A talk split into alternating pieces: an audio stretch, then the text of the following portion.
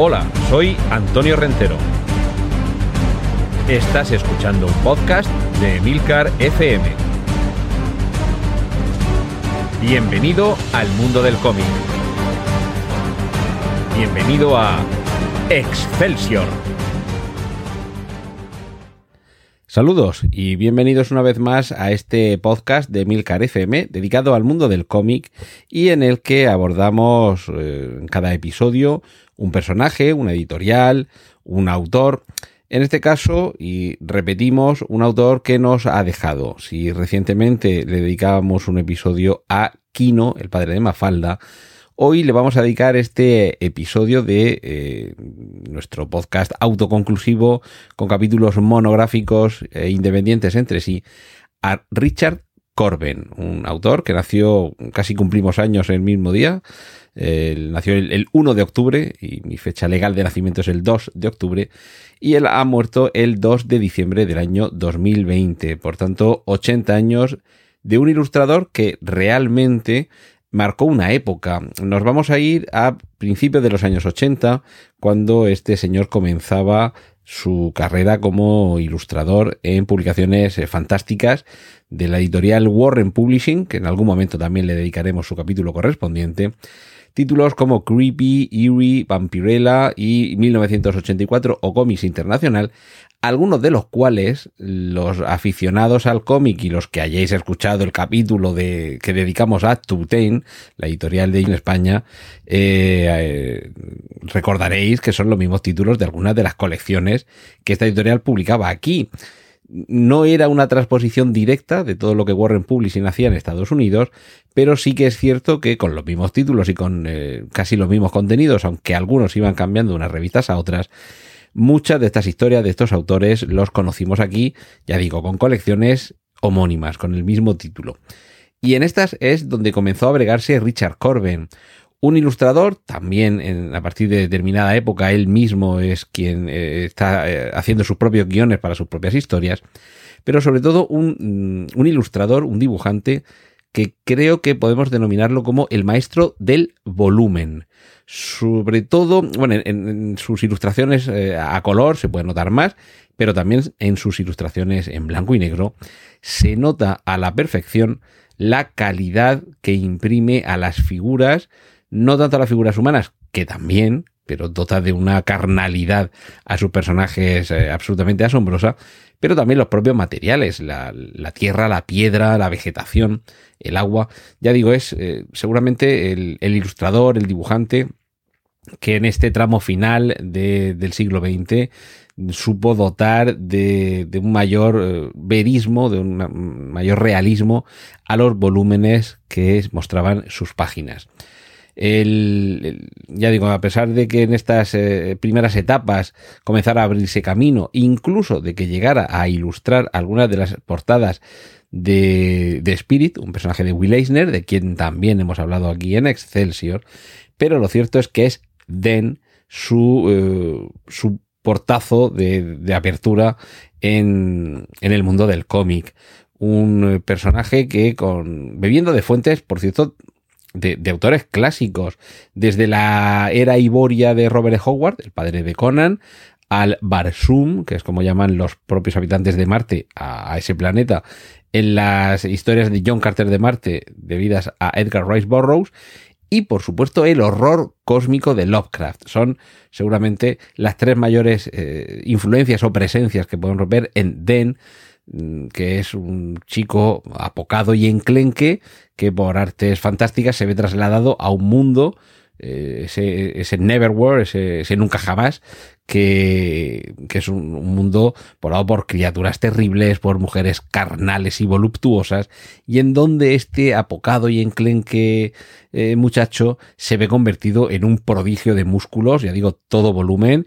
y entre otras cosas, la carnalidad eh, desatada de la obra de Richard Corbett aquí se ve con más magnitud que nunca, porque si de hay algo de lo que va sobrado Den, además de músculos por todas partes de su cuerpo, es de un enorme miembro viril que no tendrá eh, problemas en ponerlo a funcionar, porque ya digo que allí se le, se le ofrece todo tipo de posibilidades para hacerlo. Ya digo que ese fue el, el gran, al gran punto de entrada con el que el, el autor y el personaje comienzan a, transitar por la, por la historia del cómic. Pero eh, esa capacidad para trasladar eh, en sus viñetas a personajes un poco situados al límite es lo que va a, a, llevarle en los siguientes años de su carrera a transitar sobre todo el género fantástico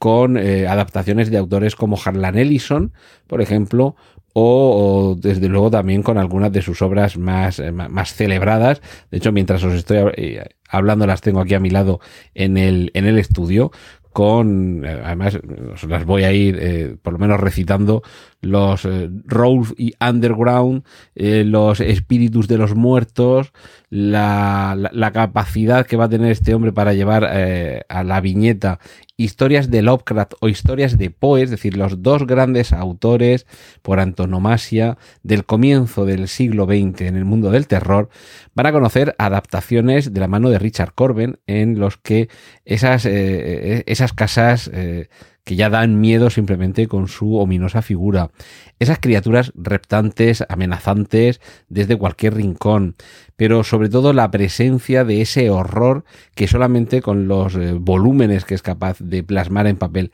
eh, Richard Corbett van a cobrar vida en esas viñetas de una forma, ya digo, auténticamente única. Eh, retrotrayéndonos un, poco a, sus comienzos,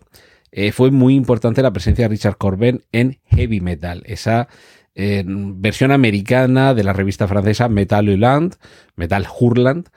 que, decimos muchos, que, trataba de recopilar historias de autores de vanguardia y que desde luego la mayoría de ellos han quedado en el olvido, pero sí que hay algunos, como puede ser el caso de Richard Corben o de Moebius, otro nombre más añadir a la lista de citas pendientes aquí en Excelsior, eh, configuraron un paso de la subcultura del horror y de lo fantástico a la aceptación de masa. Así que es cierto que estamos hablando de una, entre comillas, literatura menor, como es la del cómic, pero que poco a poco se iba configurando como un, un punto de, de, respeto al que muchos eh, comenzaron a, a colocar en, en, su lugar. Las, eh, las colaboraciones eh, de Richard Corben fueron mucho más, más allá de los cómics. Eh, por supuesto, carteles de, de, películas como Heavy Metal o sobre todo, eh, quizá el más célebre, la portada del disco Bat Out of Hell de Midlove. Esa es la que hay un, motorista surgiendo del, del infierno a, lomos de una moto. Y, y, por ejemplo, el cartel de la, de la película El fantasma del paraíso de Brian De Palma. Es decir, que tuvo una época en los años 80, 90, en, sobre, ya a principios de los 90 comenzaba un poco, no, su declive, pero sí a no ser un autor tan, tan de masas, quizá por otras corrientes que en el cómic iban, iban abundando. Pero lo cierto es que ya en los, en los años 2000 comenzaron diversas eh, colaboraciones en otros. Eh, otras colecciones eh, que quizá eh, inicialmente no nos podríamos imaginar que pasara por ahí Richard Corben, un autor de los eh, cifrados un poco en la corriente de, cómic independiente, y parecía algo extraño verle en colecciones de grandes editoriales, pero así fue. En Vértigo, una de las eh, divisiones de DC Comics, apareció, por ejemplo, en Hellblazer, con, con, algunos números en los que adaptaba a esta, a esta saga que ya tenía, creo que a mi 140 y tantos o a 150 y tantos, eran los números en los que llegó muy brevemente su paso a esta colección, pero dejó, dejó una impronta importante. Eh, también tuvo apariciones en la, en la acera contraria, es decir, nos vamos enfrente de DC, nos vamos a Marvel y allí también tuvo eh, Cage, la, la miniserie protagonizada por Luke Cage, personaje que recientemente hemos conocido por su adaptación eh, en Netflix, y por supuesto The Punisher, un, eh, un, personaje duro en el que la forma, ya digo, de plasmar, sobre todo los volúmenes, insisto en que Richard Corbett es una, eh, un autor que ha plasmado el volumen como nadie y en un personaje también tan carnal, tan violento como, como Punisher, como el castigador, eh, estaba, vamos, estaba a sus anchas. A partir de ahí, ya digo, las adaptaciones, sus últimos trabajos, las adaptaciones de eh, relatos de Edgar Allan Poe y de Howard Phillips Lovecraft, son de sus últimos trabajos. Ha tenido alguna, alguna adaptación también de, de Conan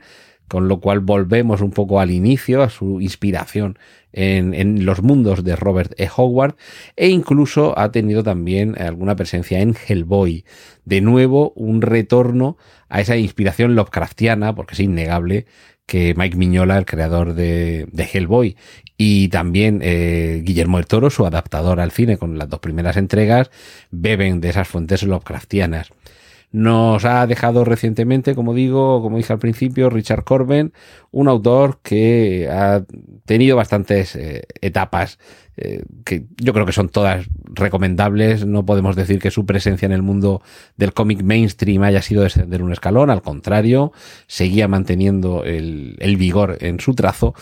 y quizás su etapa underground, la más, la que le hizo más popular, es la más reivindicable. Primero por su relativo, relativa revolución en, en cuanto a, a, cómo dibujar de una manera, ya digo, prodigiosa y sorprendente, un portadista excelente y unas ilustraciones que los que las leíamos serializadas en estas revistas de Tutain, en Creepy 1984 y compañía, eh, aguardábamos mes a mes para poder hacernos con, con la muestra de su trabajo. Y desde luego, si tenéis mucho interés, también participó. Evidentemente, aquí ya se perdía un poco su calidad gráfica en la película de dibujos animados de, animación tradicional heavy metal, en la que muy descafeinado, sobre todo muy ceñido por la censura, teníamos ahí a, a que no tenía todo suelto, pero, pero también iba repartiendo mandobles, que, que es de lo que se trata. Ya digo, si, si no le conocíais, si no conocíais a Richard Corben, cualquiera de estas, eh, de estas etapas, tanto sus relatos de Lovecraft y Poe, como Den y todo lo que publicó en su etapa de Warren Publishing, son más que recomendables. Y si os topáis con algunos de sus trabajos ya más, más sueltos, en las editoriales de cómic más mainstream, seguro que os va a llamar la atención sobre todo, perdón, sobre todo si en, estos últimos tiempos lo descubrís y empezáis a tirar hacia, hacia, atrás para descubrir qué es lo que hacía este señor a principios y mediados de los 80. Creedme, os va, os va a sorprender, seguro que os gusta. Y yo debo decir que aunque no es que yo fuera grandísimo fan de Richard Corben, sí que me maravilló en su momento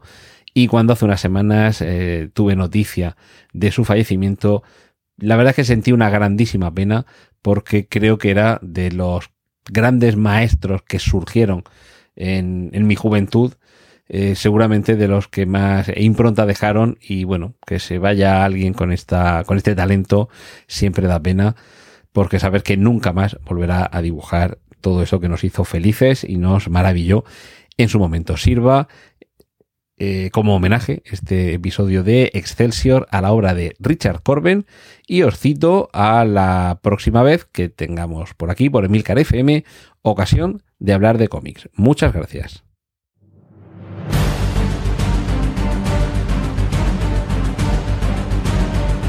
Has escuchado Excelsior, un podcast de Antonio Rentero para Emilcar FM.